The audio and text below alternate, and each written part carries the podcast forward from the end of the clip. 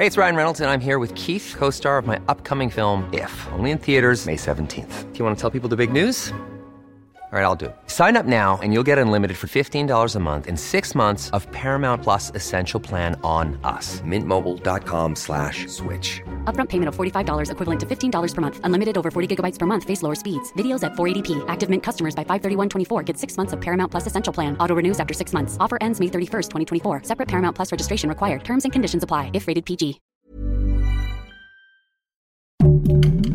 Heraldo Podcast. Un lugar para tus oídos. Esto es Primera Plana de El Heraldo de México. Sigue nuestro podcast en Spotify para estar al día con las noticias más importantes.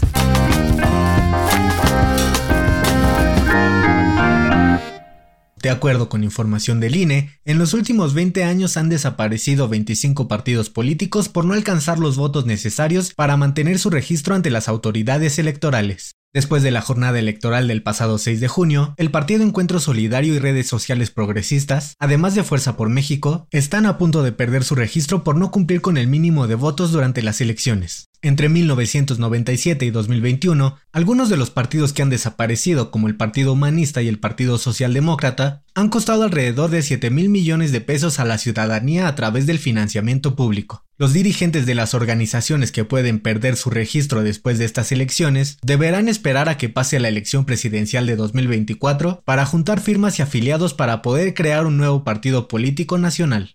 Actualmente solo quedan siete partidos nacionales vigentes, pero quedarán cuatro en caso de que el Partido Encuentro Solidario, Redes Sociales Progresistas y Fuerza por México pierdan su registro ante el INE. Con información de Misael Zavala y Cintia Stettin. Luego de que el pasado lunes 7 de junio miles de estudiantes regresaran a clases presenciales en la Ciudad de México, las autoridades reportaron el primer caso de COVID-19 en una secundaria. La Secretaría de Educación Pública informó que la secundaria técnica número 80 en la alcaldía Tláhuac cerró por completo y los alumnos regresaron a clases a distancia. Además se identificaron dos casos sospechosos en otra escuela y en caso de ser negativos estudiantes y maestros podrán regresar a clases presenciales. Las autoridades aseguraron que seguirán trabajando con sus protocolos sanitarios para evitar que haya más contagios en las escuelas de la Ciudad de México. Con información de Gerardo Suárez.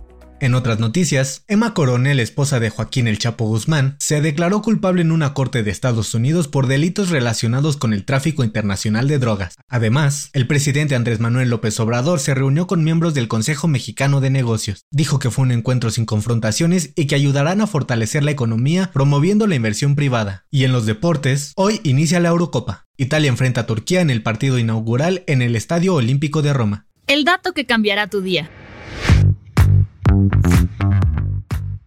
¿Sabes qué hace una vaca con los ojos cerrados? Leche concentrada. Según investigadores de la revista americana de medicina, la risa es un remedio natural contra los efectos del estrés en tu cuerpo. Al reír liberamos endorfinas que sirven como analgésico y reduce dolores. Además, ayuda a prevenir infartos pues fortalece los pulmones y el corazón. ¡Feliz viernes! Esto fue Primera Plana, un podcast de El Heraldo de México. Encuentra nuestra Primera Plana en el periódico impreso, página web y ahora en podcast. Síguenos en Twitter, arroba Heraldo de México, Instagram, arroba El Heraldo de México y encuéntranos en Facebook y YouTube como El Heraldo de México. Hasta mañana.